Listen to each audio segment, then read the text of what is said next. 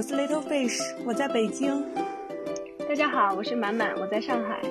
大家好，我是乔娜，我在台南。你们有没有听过一个段子呀？如果一个中年男人忽然开始健身，那说明他肯定出轨了；如果一个中年女人突然开始学外语，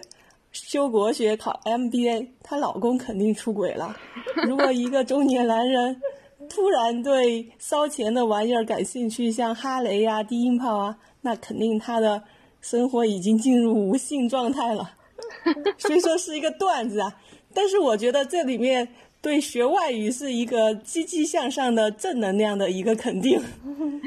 你看看你们有没有在学外语啊？而我好像是从去年差不多这个时候吧，就会开始每一周至少有五天的时间，每天会有差不多快一个小时左右会用来学英文啊。其实主最主要也是口语，我觉得其实。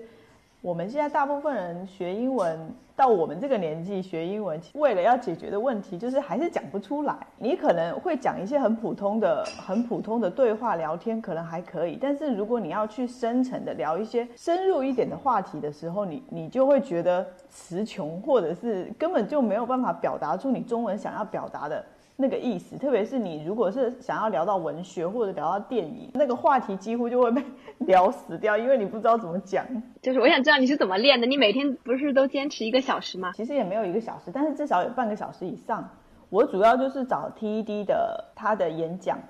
然后来听啊，就是让他没有字幕，先听，然后听完之后剧都听都听得很清楚，都知道他在讲什么。然后听完之后，然后会把这这一整个对话会把它全部背下来。哇，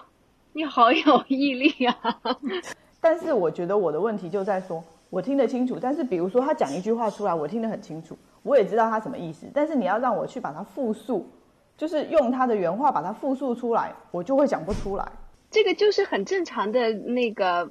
就是听力和口语的技能，它不是一回事啊。就是。它并不是说你听听力好了，你口语必然就会好，它就是两种不一样的技能，它那个不能说直接直接可以 transfer 的这种，所以像那个中国人口语差是确实是有非常非常多的证据的，然后就是比如说就拿雅就拿雅思来说啊，因为他们那个每年的考试都会统计这个呃考生的那个平均分嘛，嗯，如果你把它放到全球的这个范围去比较的话。就口语一项的平均分，那么中国学生应该只只会比就是属于垫底的，就只比那个阿联酋要好一些，你知道吧？就除了除了这个国家以外，就是基本上啊，欧美国家就不用说了，就亚洲的根本都比不过，就是比如说香港呀、印度呀，啊，就是就是啊，日本更也比不过啊，我们都以为日本的口语很差。啊，并没有，并没有中中国考生就是，呃，大陆考生啊，准确的说，就是说中国大陆的考生，呃，亚洲的地区国家的和地区去比较的话，就是那是最差最差的。然后就是跟中东的比，都是都是垫底，就只有阿联酋，知道吧？但但是这个。这个只是口语啊，但如果你要从总分或者说从阅读，那中国学生的阅读是最好的，对啊，对，对对，当然当然不是说在，也不是说在全球范围内最好的，但就是说，相比听说读写的话，那中国学生的这个大陆学生的阅读是最好的，所以这个也跟那个全球的平均分不一样。就如果你把全球的平均分放在这里看的话，全球的情况都是输入比输出要好，这是肯定的，嗯。啊，但是最好的是听力。因为一般我们都觉得雅思听力相对来说是比较简单啊，就是如果说你要横向跟那个什么托福听力比的话，啊，就是就是确实嗯它不太一样。然后呢，呃，就是所以基本上就是听力、阅读，然后口语、写作，这个是全球的这样的一个从高到低的一个排序嘛。但是在中国的话，就是最高阅读，然后听力，然后口语和写作都差不多，差不一样差。我我我觉得你讲的太对了，就是我在念研究生的时候有考过托福嘛，嗯，然后那时候是那个第一届新托福机考，它就是也是分为三部分，每部分三十分嘛，嗯，然后我的阅读是满分，嗯，然后听力只扣了一分，嗯，然后写作是二十五分，哦，那也口语只有十八分，口语只有十八分，其其实就是。托福口语的话，其实总的来说，我觉得托福是跟雅思相比的话，它是有一定的套路的，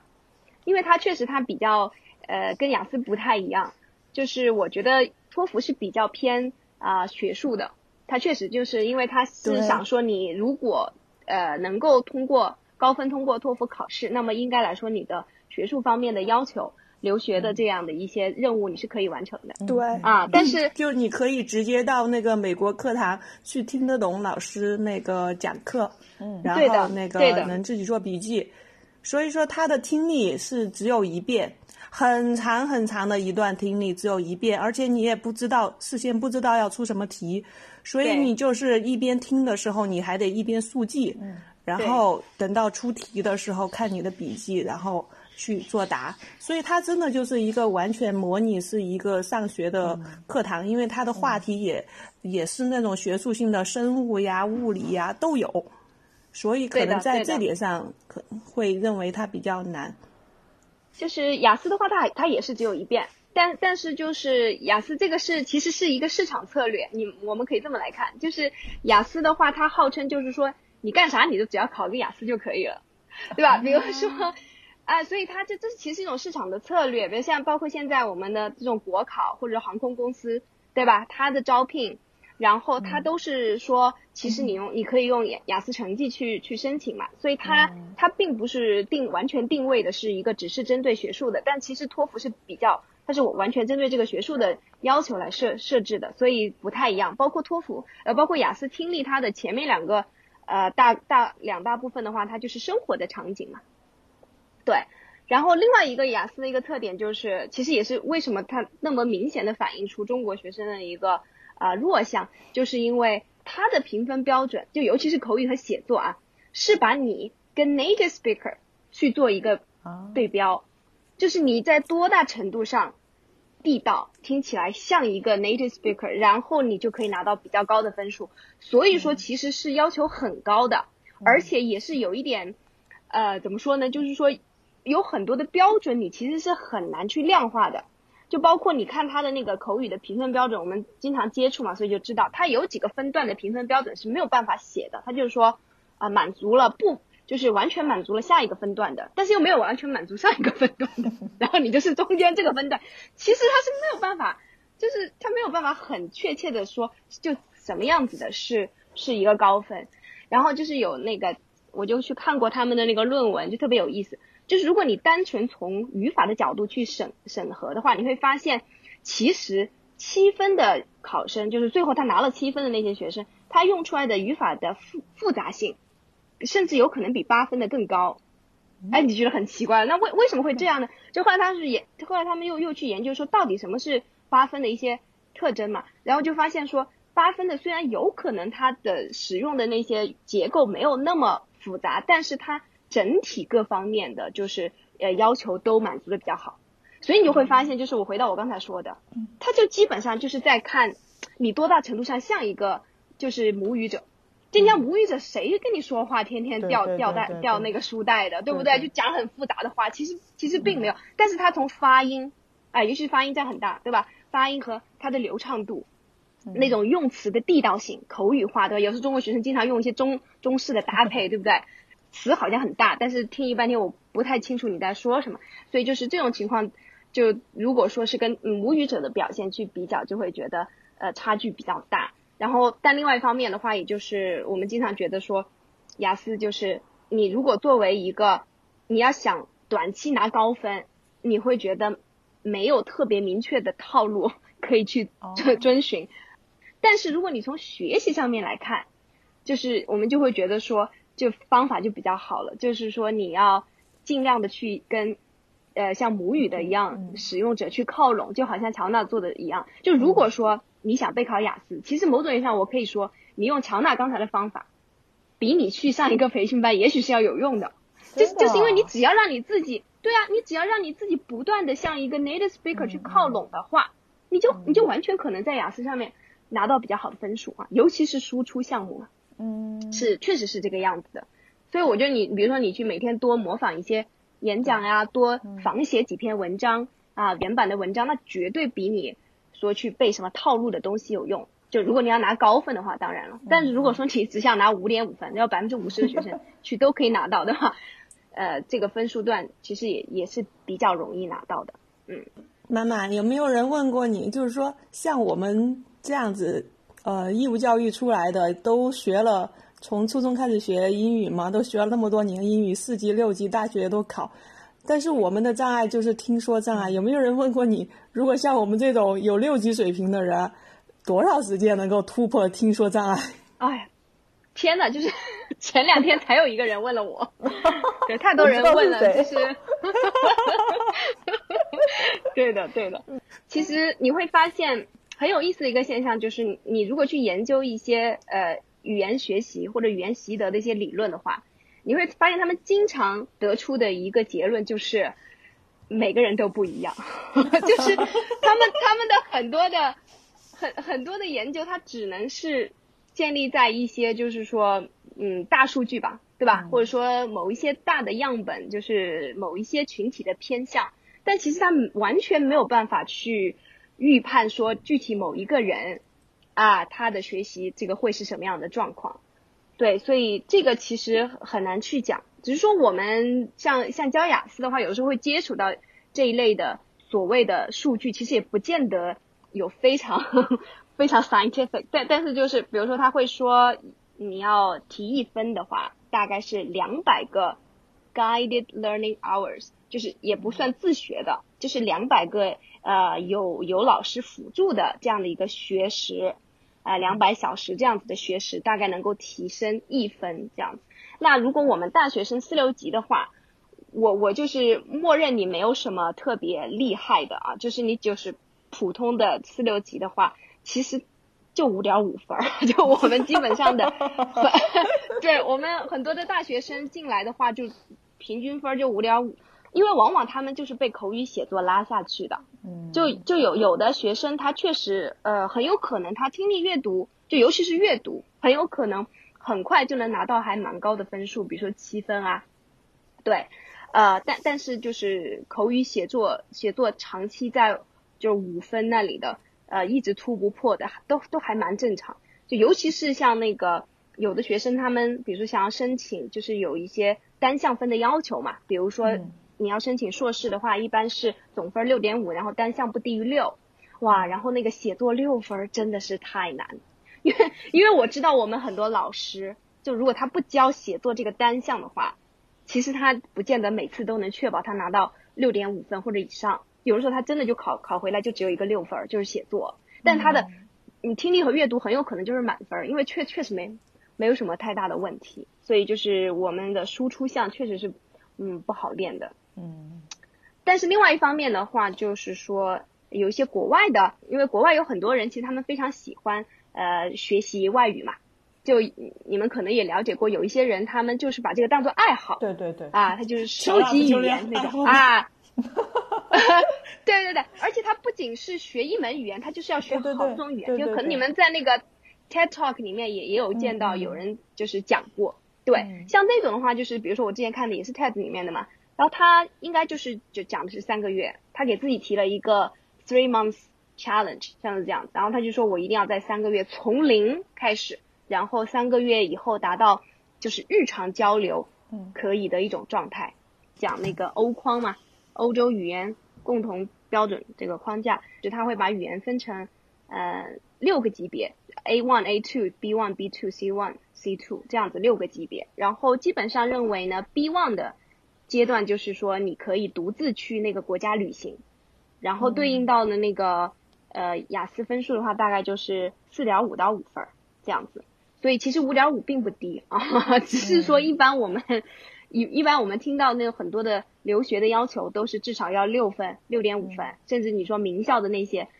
就肯定要七分左右的。但是我觉得你所以大家这个跟我们常识比较不一样啊。按照您这种说法，就是说四六级出来能到五点五，然后到五分就基本上能够去国外独自旅行了。但是实际上我们很多同事啊、同学，他都是四六级出来，然后到国外完全不知道怎么办呀。完全没有。对对对。啊，那那就说明他就是我只能说他可能那个平均分算下来，也许能够到五点五分。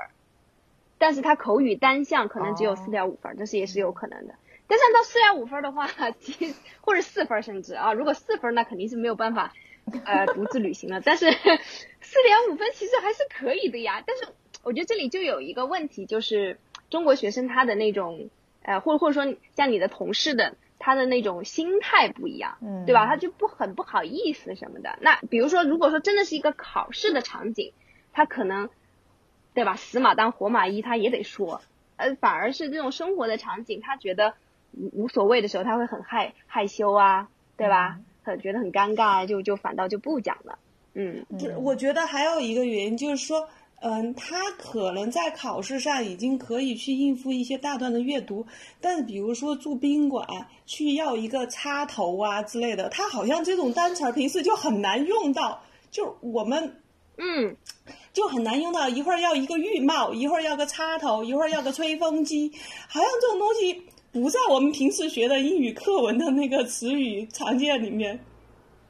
对，对的，对的，所以这个这个也是我们，我觉得我们中中国的那个英语教育的一直以来的一个问题嘛。嗯，对，就是这些越是生活化的东西，就是越不会。就这个我在那个呃，像像我在教我的学生的时候，有非常明显的体验体就是体会。像雅思口语，它的任务其实是逐渐变难的。就比如说，它第一部分是比较生活化的一些话题，然后到后面的话会有一些更加社会啊、更抽象的一些探讨。然后你就会发现很搞笑的，就有的时候我的学生他后面讲的好一点，呃，就是一些学术的东西啊，一些很大的词儿啊，那，phenomenon 特别喜欢用，对吧？就什么现象，对吧？啊，怎么怎么现象，就特别喜欢用。但其实这个词儿，像之前我们就跟有一些呃外教老师去探讨过，他就觉得这个词其实就平时口语里面用的并不多嘛，对吧？但是就是中国学生好像人人都会用。然后但反倒说，就像刚才 little fish 说的，那一个转转换头怎么讲？不会。对吧？那第一部分有的时候我们会探讨一些生活化的主题，比如说那种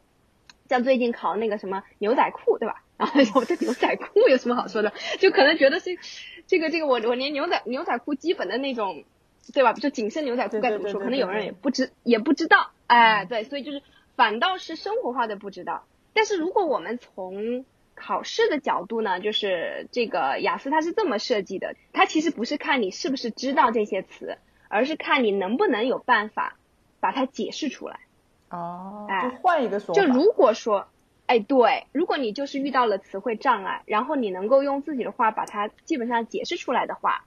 啊，那么你其实就达到六分的标准了。哦，啊，它是这个样子定定义的。对，但是我们同事一般采用的办法都是连笔带画，而 不是说怎么把 把转换插头给重新表达一下。对对对，哎呀，其实其实我觉得这种语言的嗯 level 的你很你也很难其实去说有个很准确的划分的，对吧？那你说如果从一个非常实用的角度，我能够手脚并用的交流，对对，那为什么又不行呢？对吧？对呀，那不就好了吗？像我在那个我我刚刚有讲嘛，就是我到研究生的时候，托福考试口语也只有十八分。其实那已经是我在准备完托福之后口语才能达到十八分。在我念完本科的时候，嗯，那个四六级过了，而且六级也考了口语证。但是这我到北京念念念研究生的时候，参加那个英语角嘛，然后就遇到那个外国人嘛，他也来，然后我发现我完全没法跟他对话。就你当你要说一句话的时候，你首先心里就很紧张。然后你根本就没法去组织语言，而且你会发现，就是说你要说一句话，你可能是自己先要在心里把它想好了什么再说，而不是像我们中文那样子一边想一边说。但是我觉得，对，你你要交流，你肯定得达到一边想一边说的这种程度。然后我达到一边想一边说，就是我也没有说那个去找人对话，嗯，准备托福的时候，嗯嗯，主要就是那个。自己说找一个主题来说，然后嗯，然后录下来，然后录下来之后自己反复听，看自己说的有没有语法问题，还有表述逻辑上有没有问题，然后自己再改正，然后不停的录音，然后不停的说。因为我觉得那个托福它它它有个好处，就是它很套路嘛，就像刚刚满满讲，它很套路。嗯，比如说他在那个口语的时候，他让你说针对一个话题要说一分钟或者两分钟，比如说看电视是利大于弊还是弊大于利。然后你要发表一个观点，嗯然后他嗯就是我我没报班啊，自己复习的，但是也有一些参考书上，它就是很套路的。你第一先提出你观点，你认为是利大于弊，嗯然后你就说出三个论点啊、第一个好处是什么，第二个好处是嗯什么，第三个好处是什么，嗯，然后最后对，最后再总结一下 啊，看电我认为看电视利大于弊，因为什么什么什么，把这三个观点。其实我觉得这个方法啊，其实以前啊，不管是中文也好，还是英文也好，我没有经过这方面的训练。经过这个事情之后，我发现在我工作中很有用。我跟领导汇报 汇报事情的时候，思路会很清晰、很明确，就不会啰里吧嗦的说一大堆。就你就是自己要先想好，提炼出观点，没有重点。然嗯对，然后一比如说我跟领导说方案方案 A 和方案 B，我会告诉他方案 B 的优点是什么，汪汪汪，很有条理性的说完，最后总结一下，然后这样子的。其实我觉得这个。其实一个考试除了语言，你忽然它也是一种你的思维方式的一种训练。我我忽然我忽然又又开了一个脑洞了。你这么一说，我真的是反思我自己，因为我自己听我的那这个听我们的节目的时候，我就发现我怎么那么啰里吧嗦的，然 后然后我就发我那你 Little Face 这么一说，我真的是找到原因了，因为雅思口语就是让你啰里吧嗦。因为它就是真人对话嘛，这个跟托福不一样。他真人对话，然后呢，你想想看嘛，十一到十四分钟，这是它严格的一个时间管控，对吧？你你要尽量的展现展现出你的语言能力。那首要的就是你要多说呀，对吧？比如说一一分钟你要能够说到三百个字，至少这样子，那你就肯定有很高的分数的。所以所以所以说就是，那就我我就发现哇，那可能真的是我，反正我现在是不管说中文说英文的话，我就就 就是啰里吧嗦的使劲儿讲。就是一分钟要凑到三百个字就对了。乔冉，你会发现，你可以试一下，你会觉得让你说两分钟，那很容易的嘛。但是你你你你你给自己设设一个主题，你不能偏题，不能说废话的情况下，你说两分钟试试，你会发现你说到一分钟就没有话可说了。所以这个真的是很对需要你来上一下提前来上一下我的想好培训班就有话说了。因因为他托福是这样子，他比如说拿到这个题之后啊，就是说，比如说看电视利大于弊之后，他会给你十五秒的准备时间。其实你这十五秒，你不是在去准备你的什么语法点啊什么，你完全是在捋思路，你要去抓你的论点、你的论据，你怎么去论证，嗯，然后要说够两分钟，真的是，嗯，我觉得这个东西是要反复训练的，真的就是。训练完了之后，对自己平时说话也挺有好处的。但是就就是嗯，那还还是不错，托福还有这点好处。啊，因为我当时准备那个托福也没有一定就说是为了拿分还是什么，就是也没有参加那个补习班、速成班，就自己用了一年的时间，想真的想提高一下英语，因为那时候真的也是很苦恼，就是去参加英语角之后，对自己打击蛮大的，去了一次再也不想去第二次了。就是你你无完全 无法交流嘛，然后到后来我工作中，我工作中很崩溃的就是我是做国际营销嘛，然后就接待了印度人，嗯，然后就对我就是很大的一个打击。听力有很大的英语是提升英。国人都听不懂。对，啊，但是但印印度人的雅思成绩可比我们高多了。是吧？还有还有日本人的英文，我也真的听不懂。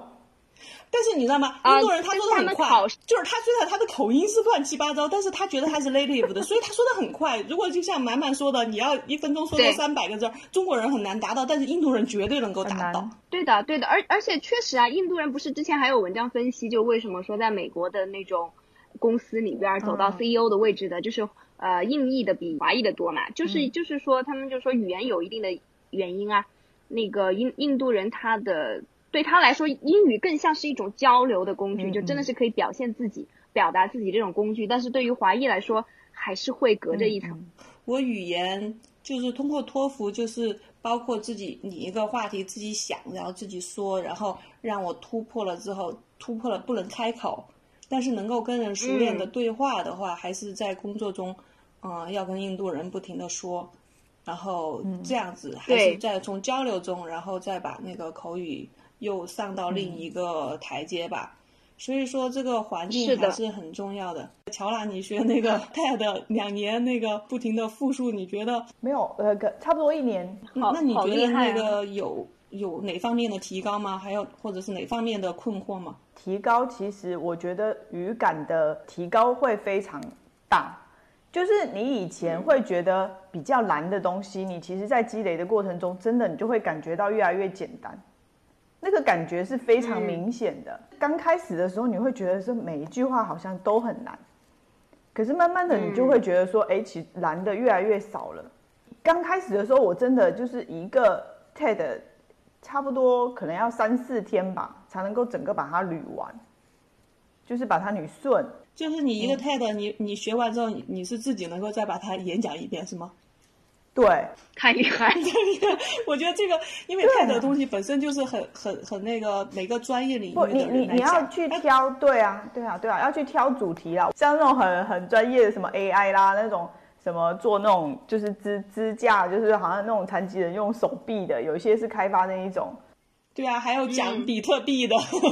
但是科学我会涉及到我，但是我会还是会均衡一些啦。就它其实很多日常的嘛，然后也有很多科学面的，嗯，然后有经济的什么的，我大概都是还是会去平均的把它分一分。真真的蛮蛮好的。对啊，你这么讲之后，以后你会很善于演讲哎。其实我觉得那个跟平日对话其实还是会有差距的。不是，他你会善于演讲啊？我就说你会很善于演讲吗？差不多给一个主题。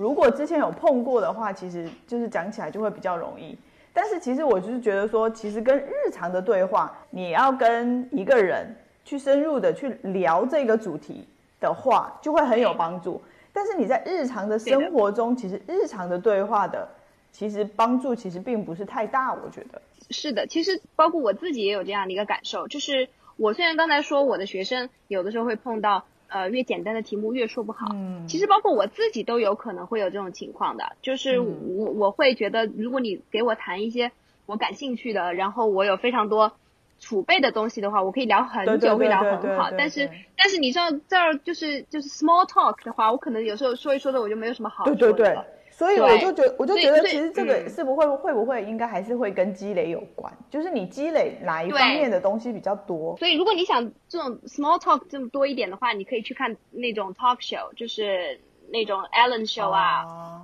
那那种其实 Ellen show 是特别好。其实如果你要备考雅思口语的话，我觉得 Ellen show 真的特别好，就是因为他他跟嘉宾的聊天就完全就跟雅思考试差不多，其实就是那种很。啊，如果你能你能回答说是那种状态，对你你回答是那种状态就其实非常好。TED 是演讲类的，你得去搞谈话类的。其实我觉得 TED 学 TED 的它的那个效果是多方面的嘛，因为其实对你的词汇量的提升啊，嗯啊，然后对于语呃这个语音语调呀，然后这种语法结构的，当然这些都都是很有帮助。对，而且我觉得是就是你在这个过程中其实可以积累很多知识。就是比较不仅仅是语言面的，也可能是你思维面的。是是是，嗯，对啊，我我之前就看一个人挺鸡血的，他就是他要坚持每天听一次 TED TED，然后记笔记嘛，然后都他已经坚持了两三年了。我就觉得这个人生活太积极了，因为你要每天听一个 TED 的话，你你的知识面会很丰富。对 对对。我觉得挺挺好的，我觉得有追求蛮好的。我真的觉得就是学习是一辈子的，就就是语言也是这样子的呀。嗯，语言这是一辈子的事情。平时没有什么机会用到英文的，如果你花了两个月的时间，很密集的去突破你的英语，然后你可能两年，可能用不到，可能半年之后你就忘记了，因为你没有用嘛。所以我宁愿把这个时间拉长一点，就是每天的时间可能少一点，但是你每天都有时间在用它。我觉得这个对我来说可能会比较有用，就是当你某一天要用的时候，你是可以用的，而不是说你可能花了一整年的时间，哇，你的英文就是很厉害，然后之后两年都没有再用。最最主要是你不管你有没有机会去用英文，就是说你你你有 TED 这个好的一个媒介，你是去了解世界、了解各学科的一个窗口。我觉得哪怕你一辈子都没机会用英文，但你每天听 TED 的话，你还是会很。增加你的那个知识储备量，扩大你的眼界的。因为之前并不是我自己想要学英语的嘛，也 是也属于家家长逼的。但是现在我我就觉得还蛮感谢我自己，就是学了这个 英语。因为包括现在的话，我就觉得看英文的东西会是没有什么障碍嘛，就是会更更轻松。然后现在就觉得说是确实了解世界的一个窗口。因为我每天都会。看一点那种外媒什么的。哎，满满，我也我还有一个问题，其实挺我也觉得很很很奇怪的一个问题啊，就是我托福是阅读满分，一个跟他托福阅读啊也很简单，能够快速的阅读很多文献。然后我现在的问题是什么呢？就是说，我我我们做工程嘛，然后一个标书嘛，哪怕它是技术性的标书，有很多专业词汇，我能非常快的把标书给看完。然后因为我也做过商务人员，我我能很熟练的去读合同。但我读不了文学作品，我不知道为什么，就是，嗯，他们他们现在不是有那种阅读那种 A P P 吗？他会先给你测一下你的语言能力，然后给你推荐适合你读的一本书，然后我去测了一下，他给我推荐的是《老人与海》，他觉得我的人水平是完全可以读《老人与海》的，然后我就把《老人与海》拿过来读，但是我真的是读完读一页我就读不下去。我我跟你。我跟你说，《老人与海》我也读不下去。我我我试过，就是之前不是就是说海海明威的那个，就是他的语言非常精炼吗？对啊，如何如何？对，而且反正我是不复杂嘛。我不知道我今天如果今天如果再读的话是什么样的感觉，但是我我特别记得我当时读的时候不是特别有兴趣。就但是你知道我最近，所以你知道我最近我看那个中读的一个节目嘛，就是他是专门去讲的，他叫谁在书写我们的时代嘛。然后他专门就是推荐的是一些当代的作家，就是现在还活着的作家，呃，对。然后我就发现，就是他推荐的这些人，我大概都都找了几本来看，我很能看得进去。我就觉得有的时候，也许你会你没有太找到跟你有共鸣的一个东西，啊，像比如说那个，我觉得像《使女的故事》，我觉得肯定是可以看得下去的。她也确实是一个非常呃多产的一个。加拿大的那个那个作家嘛，她有特别多的作品，好像很多作品都是跟呃女性女性的生存状态有关系的，所以我觉得应该也都会嗯会很呃会比较有兴趣。对，因为我我在初中的时候有读过《老人与海》的那个中文版嘛，当时它的中文版我是很有兴趣往下读的，但我不知道为什么到现在我一个拿到他的英文版，我我一页都读不完。嗯，我我我记得，反正就是，我也记得在是很很早以前去读过那个《老人与海》，觉得确实没没有没有怎么读读完。然后我还我还在 Audible 上面我还下了一本他那个也是海明威的一个什么，就是也没有读也没有听完，反正也没有听完。然后我觉得如果如果最近比如说你想看文学作品的话，像有一些嗯，我觉得就是都还蛮好看的，就是就比如说像那个 Educated，你就可以找英文版来看呀。嗯，可以。嗯，对对，然后还有像什么那个《Life of Pi》，我觉得也其实也很好看。嗯嗯，这也很简单。对。嗯。对我，我觉得可能我应该像我女儿那样，就是一定要从先从比较简单一点的那个阅读开始，要不然上来就比较复杂的话，就就真的是读不下去。我觉得海明威应该不是复杂，他是，他是他那种嗯，他的写法应该是比较。他是比较凝练的那种嘛，然后故事推进比较慢啊，对对，basically 它没什么故事嘛，它是一个比较寓言式的这种感觉的，所以可能你就就有点读不下去。我我觉得是可以看短片啊什么之类，比如说那个爱丽丝门罗，她好像是一个家庭主妇还是怎么的，就她好像就是以。短篇小说为主，就是因为她没有办法有那么大块的时间来写长篇的大部头，虽然她很想写。虽虽虽然说从考试结果来看，咱们中国考生的那个阅读能力很强，但是我觉得真的是如果没有读过一部原版的小说，把它读完的话，还是蛮遗憾的，蛮遗憾的。是的，是的，其实我我觉得就是，尤其像今天的话，嗯，很多信息说实在的也不好获取，但是。小说就是这种，尤其是虚构类的，呃，英文的 虚构类的，还是很很宽松的，因为就是没有没有人没有太有人去看的，所以所以很多很多书其实都可以去找来看，是蛮有意思。